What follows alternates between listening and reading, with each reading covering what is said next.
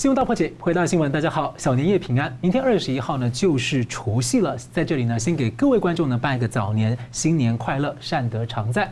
那么呢，不过呢，其实我们内心其实非常的担忧啊，因为在中国大陆的朋友们呢，很多也是我们的观众朋友啊，我们可以看到，因为过年期间的疫情呢，在大陆有可能就要进入一个黑暗期，而中共在十八号又宣布两大洗地动作，要严防各地和农村的疫情实况被披露。那这是在企图要掐断中国老百姓自救的任何一线的希望吗？那这是中共三年极端清零封控，又突然极端转弯躺平之后的第一个过年。大纪元在十六号独家报道，中共掩盖了惊人的巨量死亡数据。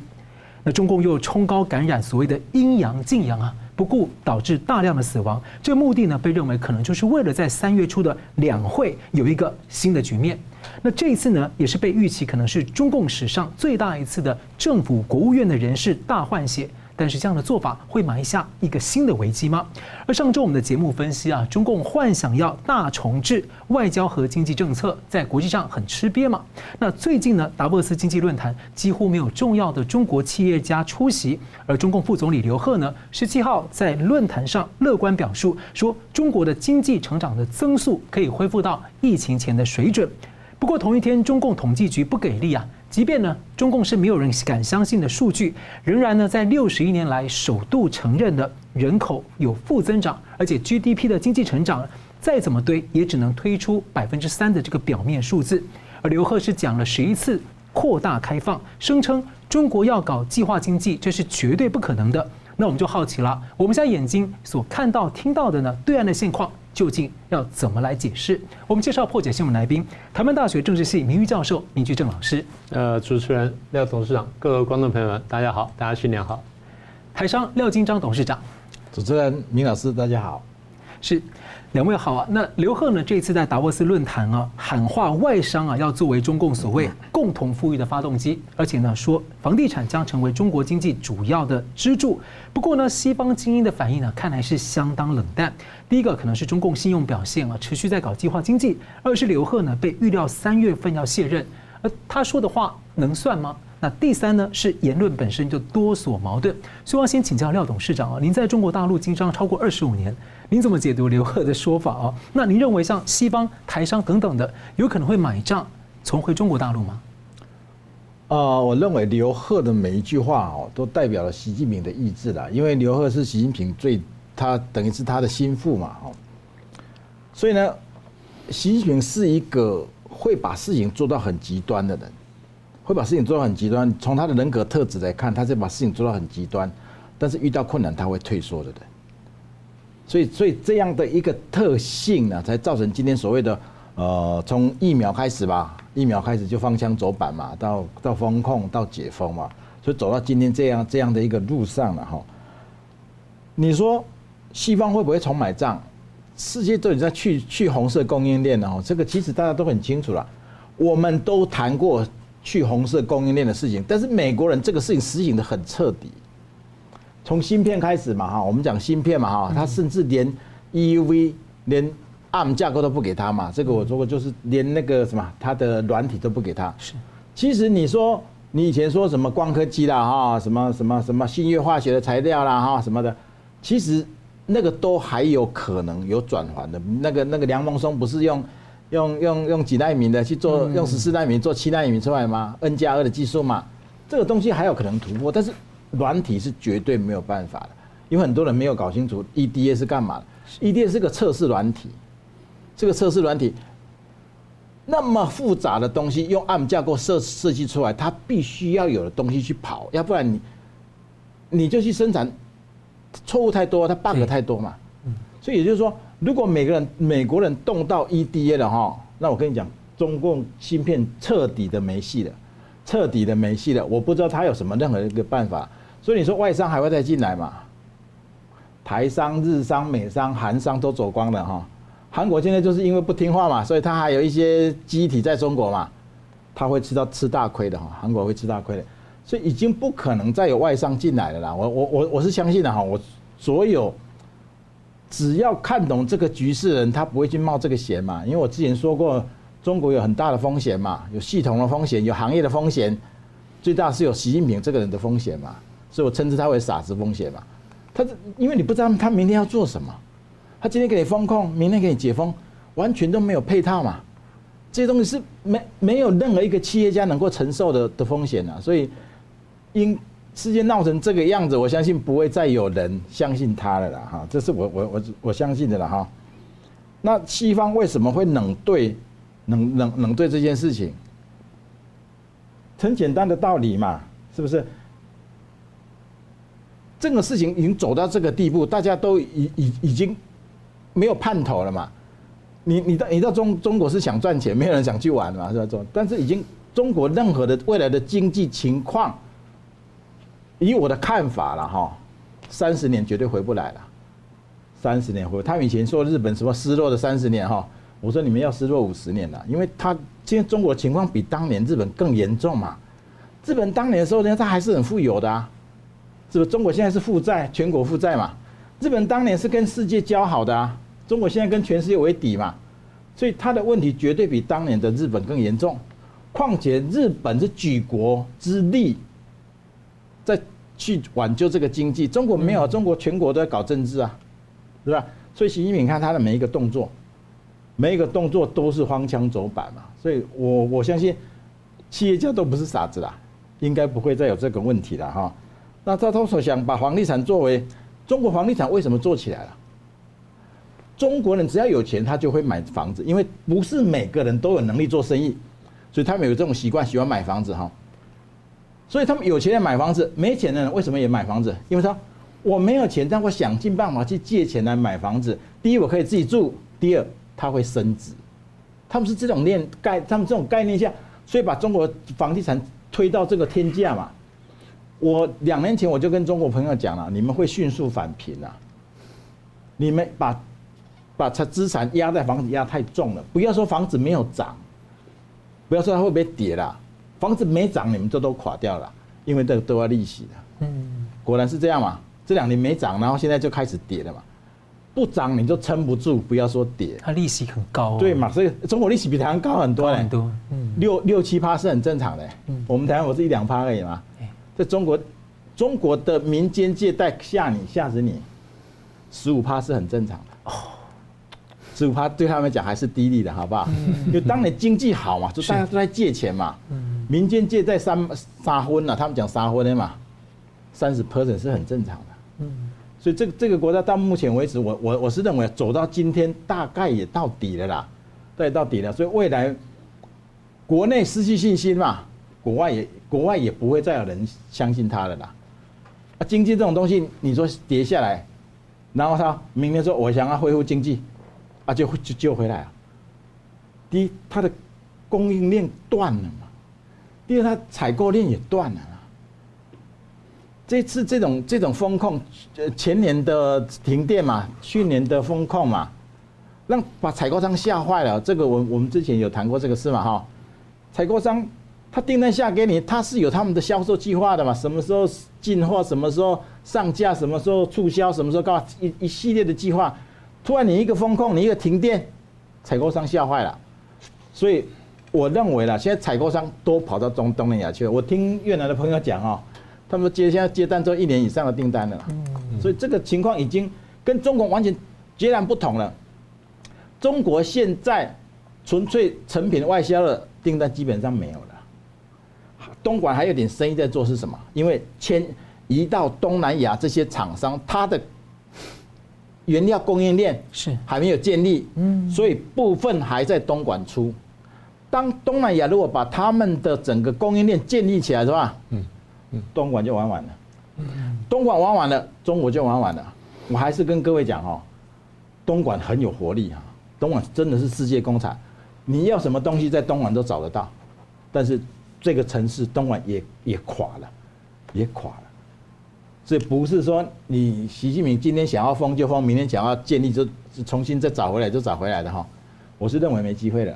所以看起来啊，所以刘鹤说这个希望房地产成为中国经济的主要支柱，但是它的庞大债已经被讲作是等于是中国中国的这个恶性肿瘤一样，它把它当主要支柱，那不就意味着它其他以前的引擎、出口啦、内需等等的，可能都看得悲观，他才这样讲。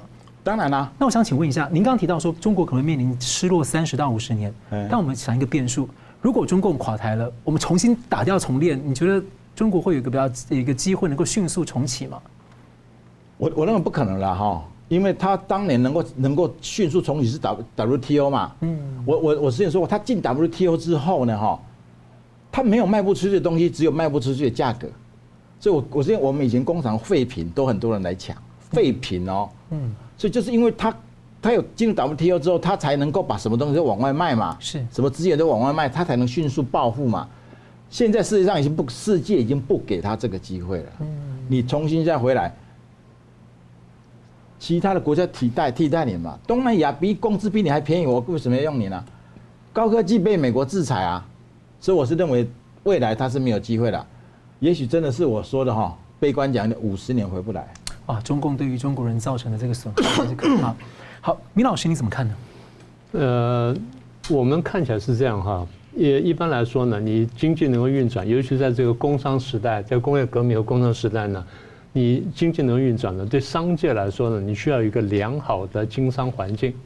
这良好经商环境，我把刚才这个廖总的话呢，我们用比较理论的话来说呢，第一呢，它有一个市场机制，呃，就基本可以运作的市场机制。这话什么意思呢？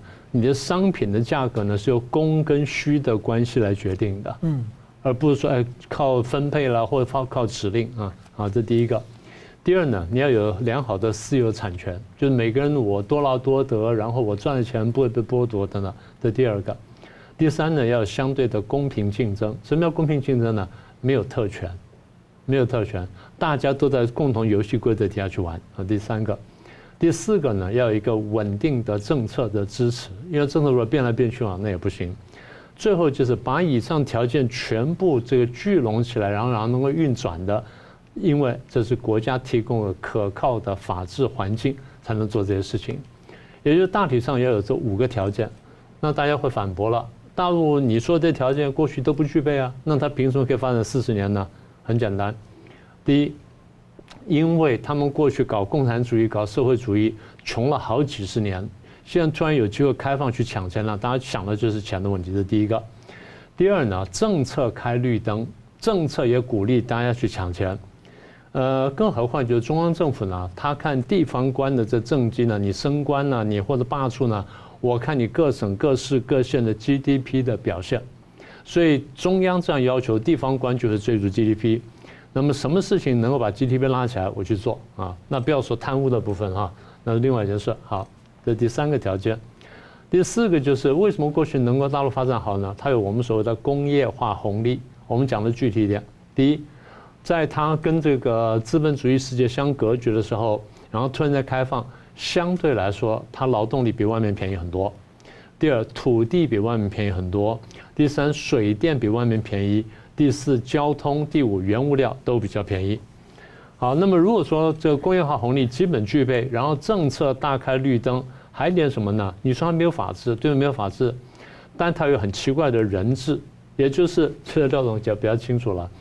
刚刚三四十年刚刚去的时候，你只要跟地方官打好关系。然后他只要去认真追逐 GDP 的话，他会配合你。所以政策上开绿灯，他用人治来取代法治，他用他很强的人治保护了你的这运作。这是我很多的大陆台商朋友呢，他们过去发展的经验。那么也就是我讲的具体点，就是你跟每一层的党委书记关系打好的话，或者跟那个相关关系人打好这关系的话，哎，那你后面就这个基本上畅通无阻。那你说他没有市场经济，没有私有产权，对？但是改革开放之后，他们曾经企图往这个方向走，嗯，他们曾经往这边走，虽然走的还是这个哩哩啦啦的，然后有一半没有一半的，所以等到这些呃高干子弟、特权分子发现这方有利可图，他们进来吃的时候，民营企业或者外商的这个利润呢，慢慢会被剥夺。那你说，既然剥夺了，那为什么还要做呢？在只要你剥夺的不过分，我还那么盈利的话，我把这个视为成本的一部分。嗯，所以我对你的，你对我的这个呃这个贪污啦、贪污啦、贿赂等等，我视为我成本的一部分。只要我计算完成本还划算的话，我还愿意投资。好了，那这么一来，所以别人说，呃，外商或台商愿意这个冒这个险。然后本地呢也愿意赚赚这钱，所以双方一拍即合，这就能够赚几十年钱的基本原因。也就是没有法治、没有这条件，那还能赚钱。好，那现在如果这些条件都被破坏的话，那这个要赚钱呢就比较困难，不是完全不可能，但比较困难。好，现在回到你刚问廖总的问题，就是留后的话可信不可信？呃，大陆有朋友传了一段话给我看，说台上的疯子不管怎么表演，台下的观众已经不感兴趣了。这个对对，这个是很有趣的一句话。说你看这个习近平过去呢，几乎每年都说。呃，我们支持民营经济发展。有一年他还讲，民企呢是自己人，对不对？你还记得吧？我们回头数了一下，二零一八年他讲过的话，二零一九、二零一九年还没有讲，二零二零年、二零二一年三年都讲的话，就讲完之后，大家看到民企大部分呢都濒临死亡。讲了四年，还讲了三年，民企濒临死亡。二零二二年他又讲，我们要毫不动摇的支持民营经经济发展。你觉得你有多大的这个相信？它的前提是要公有制经济。好，对啊，这是第一个。啊，第二个就是你现在看到，你说啊，我支持民营企业，可是中共现在要全面接管阿里巴巴，然后接管蚂蚁，设了一百五十个党支部。一百五十个。一百五十个党支部，就这么大集团设了一百五十个党支部，这我们现在听到的。但是别的公司设党支部不就不是新闻了啦，是，对不对？嗯。所以，那你说你对他有多相信呢？这些年呢，又大搞国进民退，搞共同富裕，然后搞供搞供应社，什么搞的供销合作社等等。你觉得说他真的刘鹤讲说要要我要发展民营经济，你有多大信心？好，那然后再来就是这几年的防疫风控的那种感觉最最强烈了。今天这今天还关得死死的，明天啪就是打开了，然后这刚刚打开没两天，啪他又给你关起来了。企业它要的是一个稳定的、可预期的经营环境。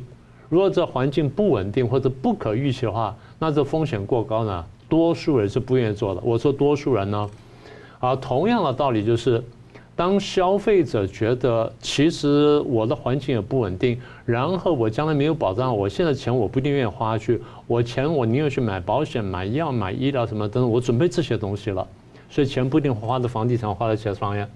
再来，刚刚加上的这，因为国际关系的恶化，你的供应链也好，采购链都，如果不是完全切断的话，至少大受伤害。你说要恢复，恐怕是很难的问题。刚才你讲，呃呃，刚刚廖总讲到说，啊，日本三十年，然后中共五，中共四三三十年或五十年，有很大的差别。日本只是政策问题，日本不是体制问题，中共是体制问题。政策问题很容易改，体制问题是几乎很难改的。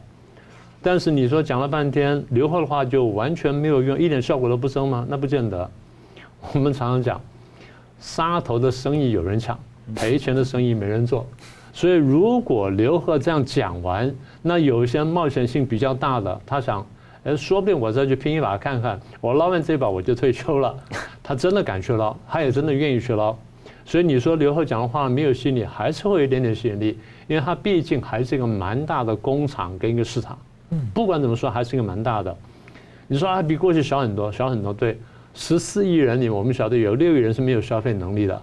另外八亿人里面，最多有一亿人消费能力。这一亿人现在被打掉了这个十分之八嘛，剩下两千万人。两千万人如果有消费力的话，我相信有些人还是愿意去拼一下。嗯。所以你说刘贺的这个话完全没有吸引力，我觉得会有点吸引力，但绝对大打折扣。这是我们现在看得到的。那么也就是说，呃，我不能说一定没有效，但这个效果呢，远远赶不上他们的想象，这是我们可以确定的。所以，刚刚明老师提到这个中国实际的消费力人口，再加上这个疫情这三年的折腾跟中共掩盖，到底还剩下多少？国际可能还是得好好的想一想。我们休息一下，等下回来看呢，这个中共呢掩盖巨量的死亡，而现在呢，在过年前呢，中共祭出两大洗地动作，看起来就要严防各地的消息呢能够通起来，揭开疫情更多的消息。我们休息一下，马上回来。欢迎回到新闻大破解。一月十七号呢，中共统计局啊，六十一年来首度认了人口负增长，而且的国际专家认为呢，其实至少呢，在二零一八年就已经负增长了。中国的人口数字呢，一直经常是一个谜题。而在前一天十六号呢，大纪元呢独家报道，引述法轮功创始人李洪志先生所说，三年多来，中共一直在掩盖疫情，而他揭示呢，中国的疫情已经死了四亿人。而这个数字是相当的惊人啊。那很多的评论家呢，其实正在看一些相关的线索来回推，想一想到底有多少可能是被掩盖，而它的影响是什么？那中共呢，这个。专家其实很忧心啊，接下来的过年期间大流动，疫情呢恐怕会在过年期间或者其后呢进入一个黑暗期相关的高峰。但这时候中共呢却祭出了两大洗地动作，第一是中共网信办十八号宣布，即日起到二月底啊要展开所谓的春节网络环境整治专项行动，而第二呢是十八号。各大中共党媒头条刊发通稿，习近平和多个省的基层干部群众视讯连线，但其中一个重点是提到农村是防疫的短板。这是中共在躺平之后啊，习近平第一次首度发声，有没有什么弦外之音啊？我先请教明老师。我想基本的这这个精神就是中共害怕疫情传播，然后害怕这个疫情传播跟死亡的真相被发现，这个结论就是这样子。我们回想一下，这次疫情哈，这个刚刚开始爆发的时候是二零一九年年底开始出现，对，闹得比较大是二零二零年年初，什么时候呢？春运之后，也是过年的时候，就是春运的时候。我记得吃饭的时候，他吓到，因为我记得非常清楚，因为那个时候大概过那时候一月底二月二月上旬过年，过完年之后呢，我第一次就回来上节目，当时那个节目主任给我看，然后，你看。呃，这个现在这个消息是这样的，我我当时就立刻讲，我说我看一张图，请他帮我找张图，找什么图呢？中国的铁道网，啊，铁路网，一看就懂了。我一讲廖总就知道，中国的铁路网是米字形，嗯，那别的国家是井字形，啊，美国是井字形，就是平的，然后排平行，直的平行，然后变成变成一个啊巨大的一个井字。中国大陆是米字形，而米字形交叉点呢就在武汉。对。那么也就是南来北往，尤其是从南往北走，这民工呢，基本上你在武汉要交汇要要这个换车啊或干什么，所以我从这里开始呢，一而且刚爆发的地方又是武汉，对，所以等于从武汉向四面八方去扩散，所以当时我的第一个判断就是中国一定全国大感染，那个时候是一月底二月初，嗯，我讲完的时候呢，大家不太相信，后来他跟我讲了第二件事情，英国的南安普敦大学。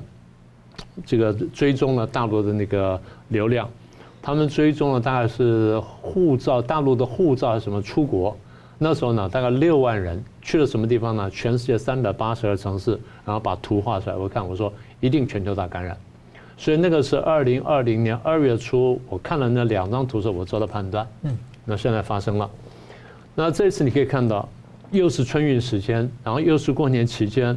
而这一次，我们从前面就可以看到，其实还没有等到过年期间，大概差不多一个月前吧，开始我们看到这个大陆这死亡的这消息呢，当然传来。刚才我在跟廖总才在谈这件事情，廖总还提到，哎，这好像南方死人不严重。我说对，我听说是这样。然后我听说就是重庆的朋友传消息出来，就是阳的很多，呃，就是染病很多，但是死的不多。那你这个死的多的人印象从哪里来呢？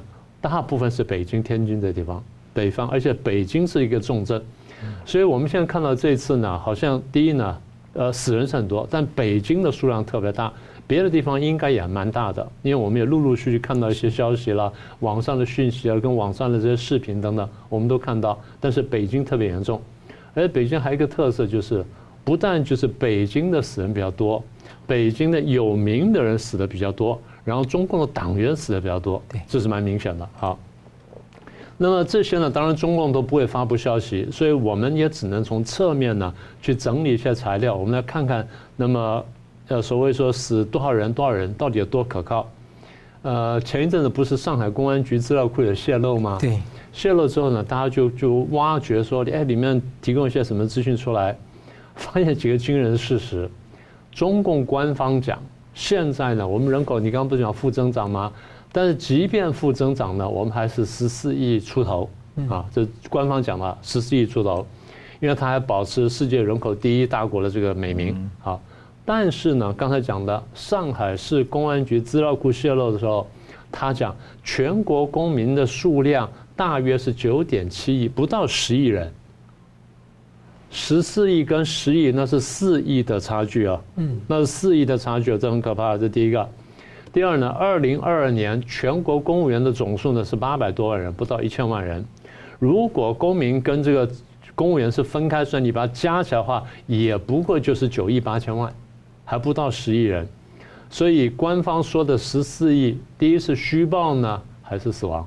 因为资料库没有道理说我特意要略掉五亿人，对，四五亿人，对啊。除除非说你有什么特别原因。是啊。我们知道，就是官方的这些统计，有时候统计人口呢，它有个地方啊，军队的人数不统计进去。嗯。但军队多少人呢？几百万嘛，两三百几百万嘛。两三百万。我我说了五百万吧。哦。我说多点五百万吧，好不好？嗯。我把把这个军队跟武警都加起来，我说五百万。嗯。五百万到这边也不到公务员的总数，公务员总数是八百多万，那加起来也不够就一千万嘛，所以九点七亿加一千多，加一千多呢，也就九点八亿多，还是不到十亿人嘛。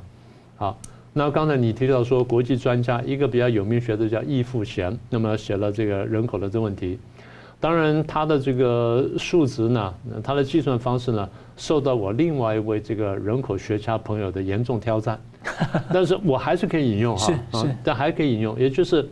论述的方式不一样，论述角度不一样，那对对于低估的程度和高估程度不一样，但是认为说中共发布人口数字不正确，这结论是相同的，对，只是不正确到多严重而已。好，那刚刚讲了，易富贤估算是十二点八亿，那是二零二零年，他那时候已经开始下滑了，那所以这样算起来的话，从如果就用十二点八亿到现在公安局泄露的这九点多亿这样一讲话，还是三万三亿多人。那么也就是，如果这些资料都可靠的话，那么大陆这段时间少掉了三到四亿人口呢，是可理解的，可算得出来的。好，那你刚刚讲的习近平的这讲话，习近平讲话呢，他其实讲这个意思，三个意思。第一，我这三年的这清零啊是合法的，而且有效的，我保护了老百姓。你不这样讲话就被推翻了嘛，他一定要这样讲，这第一个。第二，我们的防疫进入了新阶段。中共每次讲到进到新阶段，就表示说我前面可能犯错了，通常是这样的，所以我才要走到下一步去。盖牌就是新阶段，盖牌就是新阶段嘛。好，这第二点。第三点呢，我们要重点做好什么呢？重点机构、重点单位跟重点人群的防控措施，特别是农村的这个这问题。那么也就是说，大家都知道，农村大陆农村医疗呢，相对是比较弱的，弱很多。所以农村里面出现大量死亡人口呢，第一可以想象，而且第二呢，外界是很难掌控的。所以我们看见，呃，中共呢对于隐，你刚刚讲盖牌啊，中共长期以来有隐瞒这个真实这真实情况的这个传统。你看看大跃进的时候死多少人呢？你报上是看不到的，对对不对？那这几年疫情人人都知道，你报上看得到吗？看不到的，嗯，也就是你如果看官方的媒体，你是看不到这些东西的。但是我们看到这一阵子，就是不是刚刚前两个礼拜刚刚开始疫情高峰的时候，海外有一些工位学家就讲了四句话，很精彩。他现在他看起来大陆政策是能阳尽快阳，能死尽快死，尽早冲高峰，尽早冲正常。问题是你这种做法冲得了正常吗？如果说真的传染传染的这么强，然后死亡率这么高的话，恐怕很难冲高峰。当然了，我们也晓得，现在呃，你说啊，大陆很多人现在出来了，好像我们查出来的变种变种病毒不太多。对，所以变种病毒不太多，出来的变种病毒不太多，但大陆里面的确验出了变种病毒。嗯，所以中间这差距怎么解释，我们现在还不知道。是，但我们现在晓得什么呢？真相被掩盖，这个是我们是知道的。所以我们觉得比较纳闷，就是中共这么多年呢，对不管对疫情也好，或者大饥荒也好，或任何这种重大事情也好呢，他们处理的手法都是：第一，我隐瞒真相；第二，我晓得我在做的是压力锅的政策，但是压力锅大的时候，我们通常就就把那个那个锅盖掀开了，然后把压力释放一点点。中共向来不是这样做的，中共的思路是我不会输压，我是我再加压力下看是不是能够把压力锅再压住，是。如果说你不这个压力锅不断加压力下去，到某一个时间点以前，大概都还管用。但一旦过的是临界点的时候，这压力锅必然要爆炸。这是我们看见很多这些独裁或专制政权，前一天守得好好的，后面啪一下出倒呢，就倒掉了。这是最根本的原因。而且我记得以前早期在两千年出头的时候，大家有一些人像袁宏斌就引述这个他们民政部内部的数字说，中国可能实际上人口可能有十五亿人，他是少报，嗯，就他实际给的人口数字是少报的。但是呢，后来不知道为什么变成是，反而他给的人口数字都一直被认为是高估了。对，而大纪元他在独家报道也提到说，就是法轮功创始人李洪志先生也特别提到说，在中国在 SARS 的时候，实际呢可能死亡两亿人。透露这个消息，我觉得现在回推的时候就觉得很震惊，但是解开了以前一些无法解释的一些状况，就可以理解了。对，其实说到底怎么状况，可能要再调查。对，是好的。我们接着呃，同样问题会请问呢呃，请问廖董怎么看呢？中国的疫情为什么突然这么严重哦？你应该从几个方向去看了哈。首先，它的疫苗有没有效？嗯。其次，他打了是不是疫苗？哦。这点这一点很多人都没有想象到，嗯，中国很多假疫苗，你知道那个小孩小孩子打疫苗被爆出来一大堆都是假的，所以说为什么别人的国家一解封，好像就很顺理成章度度过，像我们这样我们这样也没有什么影响多少啊？为什么什么事到中国它就会变得这么严重？嗯，就我刚刚讲嘛，整个系统都崩塌了，上下从一开始源头它就烂掉了，所以它衍生出来的东西最后发现。不可收拾了，嗯，或者怎么可能说别人的奥密克戎都是上呼吸道感染，你们的奥密克戎就会感染就白费？对，就因为你们根本从来就没有打过真的疫苗，甚至打了可能就是食盐水也有可能。有人说真的有可能哦，你你想想看他们那个张三三的的的事情啊，嗯，他到哪里去做核酸公司，这里就感染，对。所以中国人在这个事情上面，他们所做的事情是你想象不到的。因为第一，他没有信仰，所以他是没有底线。对，他不是没有底线的。为了赚钱，你你什么都想象不到了。那你说，你说这样的一个情况啊，哈，在中国，我我我我认为，其实习近平他也真没办法了啦。事情闹到这么大，他也他也无无法反挽救挽救挽救不回来。所以说，最后说。像李李李李洪志李先生不是讲说要死四亿人啊？这个我还真的相信，我还真的相信，因为确实他现在不包啊，你知道吗？他确实已经无招可出了啦哈。啊，这个我们在讲说讲说，刘贺说要拿房地产来做什么什么支支出，我觉得这个东西真的是有点在在在在在发梦，你知道？中国人讲发梦，中国的房地产够四十亿四十亿人做得到就知道。半半数的地球人口，对，先不说这个了哈，是。人口在减少了，而且这一胎化之后有一个问题哦，对，两小小小青年两个人结婚，对不对？这个小青年他有几套房子，你知道？他男方爸爸一套，妈妈一套，女方爸爸妈妈一套，嗯，男方的的外公外婆一套，他的那个祖父祖母一套，也就是说，也就平均大概一个一个一个就正常的家庭了哈，我们不是说特别穷那个就不说了，就一般的家庭。小夫妻结婚，他可能会继承六套房子，那我们把它折半好了哈，平折半，他有三套房子，他还买什么房子？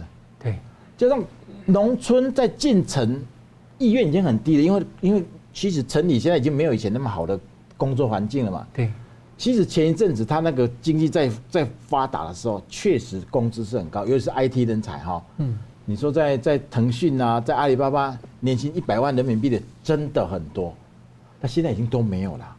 那没有没有这一批高所得的人，谁有能力在城市买房子啊？是吧？就不说哪里了，就说东莞的房子啊，东莞的房子房房价大概跟我们台中一样。我常常觉得很很可笑，你东莞怎么跟我们台中比呀？但是它价格就一样。东莞离离深圳那个价格还翻好几倍，你知道吗？你知道？我我我之前不是讲过吗？其实其实东深圳哈一套房子卖一千多万。一千多万人民币也是很正常的，是很正常啊。但是我我我，因为我们去的早嘛，所以我我我为什么我对深圳看已经看不上？我们去的早，那就是个农农渔村，你知道吗？对，你是不相信它会它会发展起来。当时很多台湾人是不相信它发展起来。我们只是说，哎呀，我们来这边开个工厂哦，赚的钱够了，以后年纪大了回台湾去了，没有相没有。但是其实它也不是发展起来，它纯粹是炒起来的。为什么我们我们以前说，台湾不是讲说，台湾什么都可以进口，只有土地不能进口吗？所以台湾房子涨是正常的嘛？你中国最不缺的就是土地啊。对，所以那个都是都是人为的。为什么要人为？因为他们要卖地嘛，地方政府要卖地，所以要鼓吹人民，所以他们创造一种神话，叫做结婚就要有房子。所以他们说中国的房地产是丈母娘吹出来的。啊，确实是这样啊。我说。年年轻人有几个有能力在中国靠那么一点薪水、那么一点工资买房娶妻娶妻的？所以说到最后说家里有一个儿子要要要要结婚，哇，那个他们全家哈他们不是要六六六六个口袋吗？嗯，所以说这样的一个一个社会，其实它整个都是在被共产党有意无意的在引导。我要卖房子，我就出一套什么抖音啊，什么天天就是哦，啊没有房子我怎么嫁给你啊？什么啊？啊我们你什么什么什么什么什么？哎，呃，男的要负责负责负责做巢嘛，啊女的负责下蛋嘛，啊你没有筑巢我怎么给你下蛋？他这样的这样的氛围一直在中国被大量传开来，所以说，共产党厉害的地方是，他真的是洗脑是全面的。嗯，他想做一件事情，他不会直接跟你讲。他有办法在各方面去引导你，去误导你，去推波助澜。所以说这样的风气过了啦。我说已经过，人民当你发现这个房子不涨的时候，他就已经受不了。不要说跌了哈，我刚刚讲嘛，因为他们的银行利率这至少是五点五五点多到六点多嘛。对，那个那个跟我们来讲，你贷一千万跟在台湾贷一千万跟中国贷那个利息差多少？是。所以这个这个风气当已经形成的时候。人民已经没有那种意愿，也没有那个勇气，也没有那个能力了哈。所以说，刘鹤说还要再靠房地产当经济引擎，我不知道这个真的是说给说给习近平听的啦。这个一般人民已经不再相信这个啦。这一次确实把人民都都打醒了，深度脑残的粉红可能还没醒，轻度的都醒了。我跟你讲，据我所知，一般因为都被打怕了嘛。嗯。所以说这一次，我我觉得习近平给自己找了很多的很多的危机啦，我觉得而且是他个人的哈，他个人威望的那个危机是很大很大的。嗯，以前都是歌功颂德的人开始都开始抱怨了嘛，那好像真的有问题哦，人家国外好像都不是这样哦，是你把这些这些睡着的人，本来是你自己把他打醒的啦。所以这所以说我说说他们这些这些事情哦。没有一个系统化的事情，到最后一崩塌下来，谁也挡不住了。现在把那个之前的那些专家，嗯，去乱讲国际上的做法，现在等于回力标，完全无法，对呀，完全无法交代了。是，好，我们休息一下，等下回来看，在疫情的猛爆跟危险之下呢，现在是中国大陆是民怨沸腾，而且官怨沸腾，而中共的国务院呢，在三月份两会的时候要全换，是很罕见的史上比较大的换血，在这样情况之下，会不会可能埋下新的危机呢？休息一下，马上回来。欢迎回到新闻大破解。在疫情猛爆和民怨沸腾之下呢，中共三月五号要召开两会啊，被预期呢，这可能是中共史上呢最大一次。政府人士的大换血，传出国务院的副总理、国务委员、重要部长也几乎都被换掉。那中共掩盖疫情的巨量死亡了，财政是经济非常的困难，中央和地方彼此甩锅啊，矛盾是越来激化。而传出中共老干部的大量死亡了，引发中共内部的怨气爆发，民怨官怨都沸腾，也难怪部长级的这个以前的官员呢，居然只能争到特权只有一颗纸棺材。那有些政变跟内斗的传闻持续的传出，那有评论认为啊，这次说不定有可能是中共政权罕见很难得一次交班。我请教明老师，你怎么看啊？你的观察是如何？中共体制是出了什么变化吗？那如果这次这样变化的话，会不会埋下更大的危机？嗯，你说体制有没有变化？目前坦白说还看不太出来，先看到是人事的变化。嗯，不过我觉得他们最大的担心呢，还不是说体制将来怎么怎么动。我觉得他现在有三个大担心。第一个大担心就是我习近平个人或我们这一群人会不会失掉权力啊？这第一个担心。第二担心就是我或者我们这批人会不会被暗杀？第三就是共产党会不会倒台？就是亡党的问题。好，这三大问题，我们一个来看。呃，我们在外界人比较少做这件事情，但对中共或者对共产党来说，他会读一件事情叫做国际共运史啊，对，国际共产主义运动史。因为对他们来说，这些才是很好的参考架构。因为这些国家呢是共产共产政权、共产体制、一党专政，他们碰到问题跟别的非共产政权碰到问题不一样，所以他们会参考这些国家，他们从里面吸取经验跟教训，然后确定啊我怎么走下去。你上次不是提到他们讲啊大党难题吗？对啊，什么叫大党难难题呢？我们共产党这么大一个政党，一党专政了七八十年，压迫老百姓到今天呢，民怨沸腾。我如何能够继续压迫他们，然后执政下去？这叫大党难题。大白话，然后大白话就这样。但讲的漂亮叫大党难题啊，少见的大党碰到的难题，他们常常把它包含包装起来，但实际是这样的。所以第一呢，你说失去权力，从这个习近平角度来看，失去权力是非常真实的。为什么？毛泽东就曾经失去过权力啊。对，毛泽东在搞这个人民公社、搞大跃进、搞了三年饥荒，死了几千万人之后，党内同志纷纷发声，地方上老百姓怨声载道，那不用说了。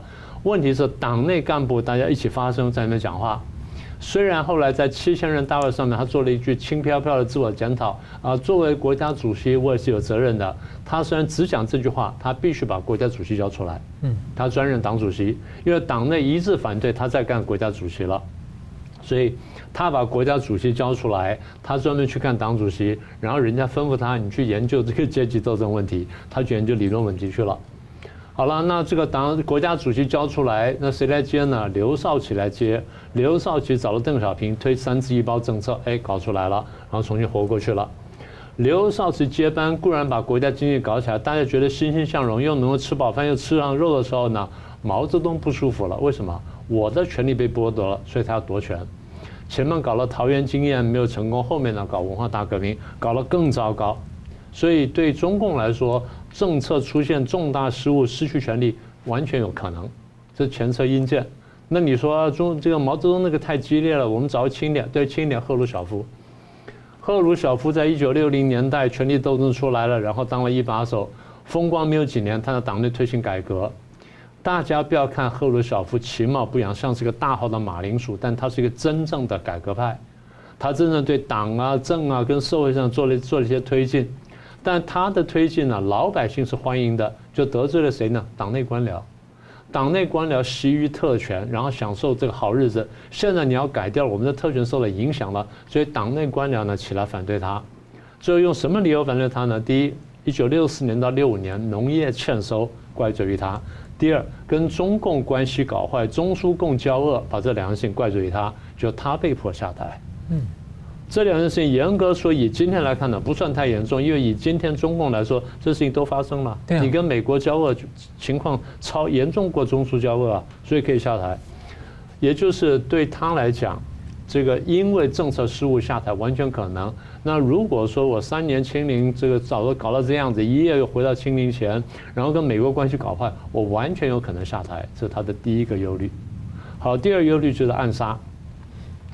呃，在中共党史里面，暗杀呢是很常见的事情。远的不要讲，文革当中四人帮呢多次想杀邓小平，官方发布的资料就是那段时间呢，四人帮曾经七次想杀邓小平，被邓小平逃掉。那这个你说习近平上台之后，那有没有这暗杀的企图？有啊，不是一直传说王岐山被暗杀多少次，然后习近平被暗杀多少次？李克强有一次在哪边去视察的时候，在西北视察的时候，也曾经有过暗杀企图吗？所以这都是真实的。但是对中共来说，他要考虑什么呢？哎，别的独裁国家也发生过类似事情，他不是暗杀或就枪毙啊，比如说利比亚的格达费。而最后正面就被拉下去杀，拉下去然后枪毙，好像是尸体还是拉公开去被凌辱？你说他看了这个，他难道不担心吗？好，那从国际公允史还看到一个什么呢？罗马尼亚的齐奥塞斯库，我们叫齐奥塞斯库，他们叫齐奥塞斯库，在这个苏东坡当中呢也垮台，然后最后呢也被枪杀了，跟太太跟几个高阶亲信呢在这个刑场呢被冲锋枪枪杀。所以对他来说是非常真实的，这是第二个危险，就是暗杀或是这个枪毙。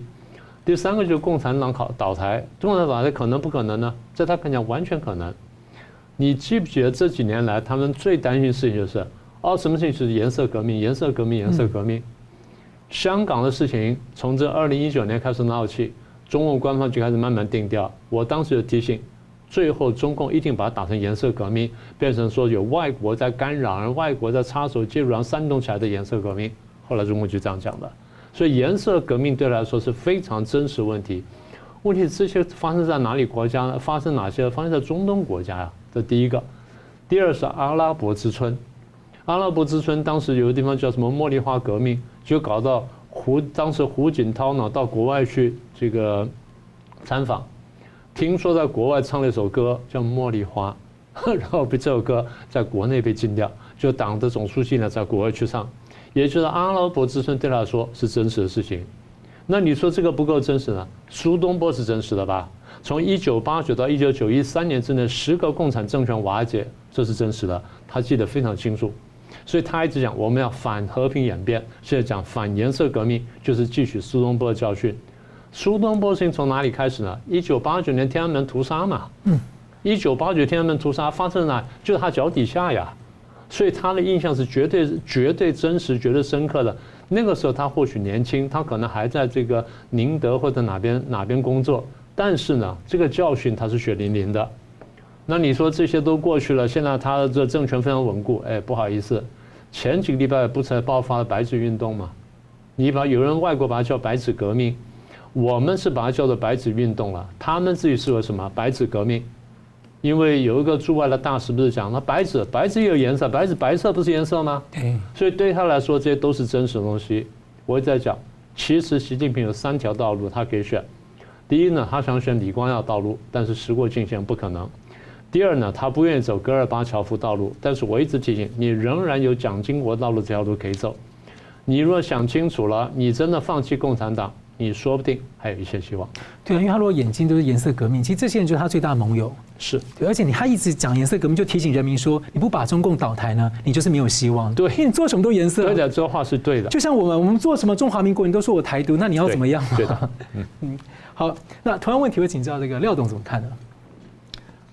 刚刚呃，明老师讲的那些说，其实中国的内部很多东西是我们是不理解的嘛啊，比如说。啊，什么人被暗杀，被被怎么样？哈，我我们都好像听了哈，只是听人家说。我有一个朋友啦，他老婆是公检法的，然后当年当年王岐山在在查贪腐的时候，我我我朋友他老婆的的上司的上司就是王岐山哦，他们这个团队死了很多人，所以他老婆提早退休，你知道？他说他们在外面都不敢在外面吃饭。他们以前同事在外面吃饭哦，然后有人走过去，有指甲里面抠一点东西到你菜里，哦，是的，嗯，我这这这在在中国，你挡人家财路，人家暗杀你是很正常。我我我们这种民主国家觉得很荒唐，在中国是司空见惯，所以他老婆才四十几岁就赶快赶快退休下来。我讲就是说，这些东西是不同的国度的情况，我们不了解，但是这种事情，你说有没有暗杀暗暗杀习近平，一定是很多的啦。中中中文做这个事是很正常的，因为他们他们一般人想到的事情就是报复，我就是把你干掉，私下把你干掉，黑社会都是这样干的。像胡锦涛以前也听过好多他对他的一个暗杀的传闻呢。所以说民主国家还是比较安全啊。还有我们在讲说为什么刚刚讲说干部巨量死亡，他们不是有有有有有一个人在公开讲吗？有一个叫他们的原文化部部长叫高赞祥的，嗯嗯，他说。哎呀，这个高赞祥啊，全身的器官都换过一次了，还是没逃过这一次。他们说什么江绵很那个肾都换了五次了。对，有人讲。好，那大家要开始问你啊，那我们在在民主国家，你你要换换一个器官，一辈子都等不到，为什么中共你只要谈好价格，你第二天就可以？所以就就之前所谓的强摘器官，嗯，确实是存在，因为他们是。全世界换器官，全世界第一名了，他们自己承认的啊，那个都还是有记录的哦。对，他没有的更多，所以说也就是说，中共这个强摘器官是在这一次也不经意的被他爆出来，所以为什么那些高官很多高官？都是换过器官的，而且他们的医院还标榜说，那时候广告还没有被没有被盯上的时候，标榜说我的器官是活体的，活性特别好，是就是，而且供体还不抽烟 不喝酒，我真的夸张，天真的是。太离谱了，真的是很离谱啊！所以说这这个就是说，他们有意无意的把这些东西弄出来了啊，其实让世界人更看得清楚了。所以你，所以你，你说，你说他们这个政权还能还能撑多久？所以啊，我知道你刚刚提到说，因为很多人换器官，所以他们在疫情中大量死亡，有可能是跟他们就是讲抗排斥药那个，对，就是这个意思啊，就影响他的免疫系统了嘛。对，虽然配对完，但是你外来器官放在身体里面，它会有排斥，你的你的免疫系统会排斥它嘛？对，所以他吃药把你的免疫系统压下去嘛。嗯，按免疫系统压下去，你就很容易感染了。所以为什么这样的人感染的基本上就不活，就是这样了。这个大概大概是这个这个道理了哈。那你说，习近平还能他他的位置能不能坐得稳呢？我我我之前有有有有看过一个东西啦，他不是说他已经不再补助地方，地方债地方债了什么？地方债跟城投债很吓人嘛哈。对，他不是说不再补助了嘛？当然显示他中央没钱了嘛。嗯，但是这个东西我认为会有一个很大的后遗症。地方是因为你给我钱我才听你的，你都不给我钱我还听你的吗？嗯，这个有可能地方做大了，有没有可能？有没有可能地方割据？这个是时间长了会有，会有，因为你的权威，你的权威基本上你你就是因为你能够养我这个这个神嘛，是吧？你今天你都不给我钱了，那大家对你的看法就会不一样。时间长了，不再相信你了。难道你你每一个每一个省你都派兵去打吗？不可能嘛！你在国内不可能这样子嘛？所以这个就是说，它从经济崩塌会引发成政治的问题，这是必然的啦。对面我没得贪了。以前我是你，你让我贪，我听你的这样。是啊，你看军阀时代，地方其实治理的很好，军阀在把自己自己的地方治理的很好。现在没有人把它当做自己的地方嘛？我是共产党的雇员而已嘛，是吧？但是你如果说你地方，你中央不再补助地方，地方会不会形成地方割据？我觉得这个是很大的。习近平他他要他要他要担心的问题，也就是从经济下滑所演变出来的任何问题都会发生呐，任何问题都会发生。那那那这个情况下，我看习近平他现在我怀疑是不播啊，你知道吗？这两天不是看到一个视频啊，我看到习近平那个表情，极其的颓废的感觉，我不知道他是生病了。还是说那个意志力已经已意志力已经已已已已已经崩塌了哈？确实这些问题都是都不是他解决得了，也不是他那些团队能解决得了，是吧？经济没有经济人才，防疫没有防疫人才，基本上就是一群一群，我我我认为就是一群小流氓了啊！嗯，所以这个事情，相信习近平他是解决不了，所以他现在又遇到这么大的压力，又可能。人身的安全的问题，所以我，我我我一直感觉，我最近看他那个样子，我感觉好像就倒霉，很倒霉那个样子啊。所以我我我认为这个是这是个迹象啊，这个迹象。所以很多人在讲说他的他的他的那个还能够撑多久？我从来不相信他的他五年能做得完啊。其实我这个应该在好好几次前我就说了，我一直不相信他五年能做得完。我一直有一种感觉，民间真的在集结那个反抗势力，因为习近平的威望严重下滑，大家已经不太不不再那么那那么那那那么把他当神一样看了。在集权国家哈，如果你人家不把你当神的话，其实他是很危险的。所以大家不用担心啦，我是觉得应该不会太久了。从各种迹象。民间的那个集结力量啊，我我我我我真的不相信白纸革命那个是是是大家自发的，嗯，不会那么巧，每个地方都搞这个烟花革命这些东西，还有重庆那个，才两万多人呢，那那那个核酸厂啊，两万多人把重庆搞了个底朝天，以前有可能吗？嗯，以前的人民只要看到公安车，我在中国那么多年，我很清楚啊，公安出来，人民就是鸟兽散了。没有人敢去冲撞公安。嗯，现在他们连什么武警都敢去冲撞啊？什么地方有有那个什么防守线，他就去冲破它。哇，我就觉得这个风气已经形成了哈。习近平真的是瑟瑟发抖，我相信他是瑟瑟发抖，因为这个发生到发发展到哪里不知道嘛。包括他把人家什么什么什么什么什么团派这些人全部那个，他们实力一定还在的嘛。所以所以我想，这个未来的发展。可能会出乎我们的意料之外。所以中共是搞无神论，但那却大肆这个对领导人造神啊，这个 看起来神坛呢，假神坛呢要垮了。所以，那我们最后呢，节目最后用一分钟啊，各用一分钟来讨论，就来总结今天的讨论。先请明老师。呃，第一个关于刘鹤这开放的言论哈，我想就是他只会对一部分人呢会有一定的效果，但你要回到那当时盛世，你说回到。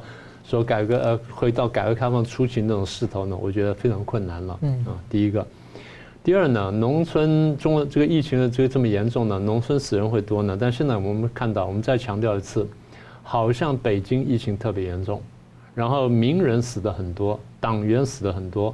所以我们常常讲，疫情这个病毒呢是有眼睛的，这话呢可能有它道理。古人讲那个瘟神，瘟神的概念。瘟神呢，你不要以为说不真的没有这东西，很难讲的，因为我们现在知识是有限的。等到事情爆出来时，你晓得有多严重。譬如说我们刚刚讲的，呃，大跃进时候的大饥荒，消息没传走，大家知道死很多人，那死成什么样，大家不知道。到现在都还逃，到现在不，大家都不知道。但是官员知道，为什么？他们到北京去开会，大家一交流就晓得哦，你们省死死九百万，你们死三百万，这样家家心里就有数了。而且像文化大革命当时，对邓小平都说那是天文数字，他自己都可能不知道。对，所以这个等到爆出来，大家才晓得事情是什么。这第二点，第三点我还是要强调，有第三条路，第三条路就是蒋经国道路。希望中共党员呢，从上到下好好想想，这真的是唯一的活命的机会。但是习近平他还有一个很好的机会哦。是是，好，那廖廖董，我我要回台湾之前呢，哈，三月份的时候有有一些朋友专门跑到东莞来找我了，他们他们其实是非常的压抑，因为他看懂了哈，这些人这两天跟我发发信息，他已经跑到美国去了，他们先从厄瓜多尔，然后到那个。然后到那个什么墨西哥，然后越过边界，他说他已经，他他已经，我我要讲的是什么？其实他的处境很艰难，他没有透过透过人舌哦，透过人舌头，那可能要七十几万人民币哦。他说他说我我花了七八万人民币，跨国偷渡这样，自己偷渡。他告诉我说，他说塔山先生，我今天累的身体已经连手都举不起来了，我瘦了十几公斤。他是一个人到了厄瓜多尔，一路不知道用什么办法真。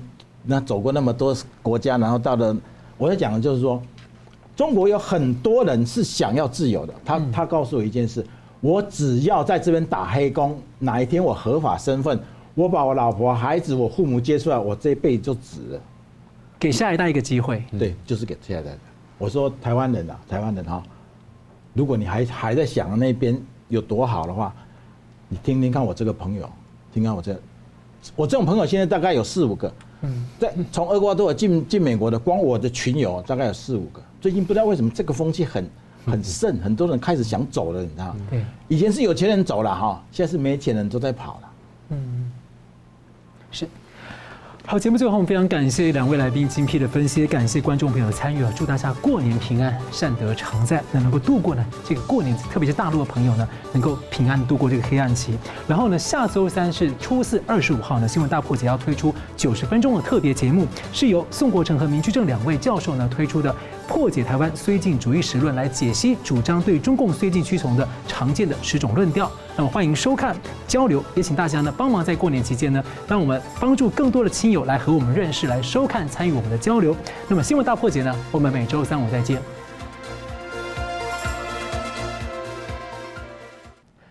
如果您喜欢我们的节目呢，请留言、按赞、订阅、分享，并开启小铃铛。那么，感谢各位呢长期对我们的支持。新闻大破解团队呢将持续为您制作更优质的节目。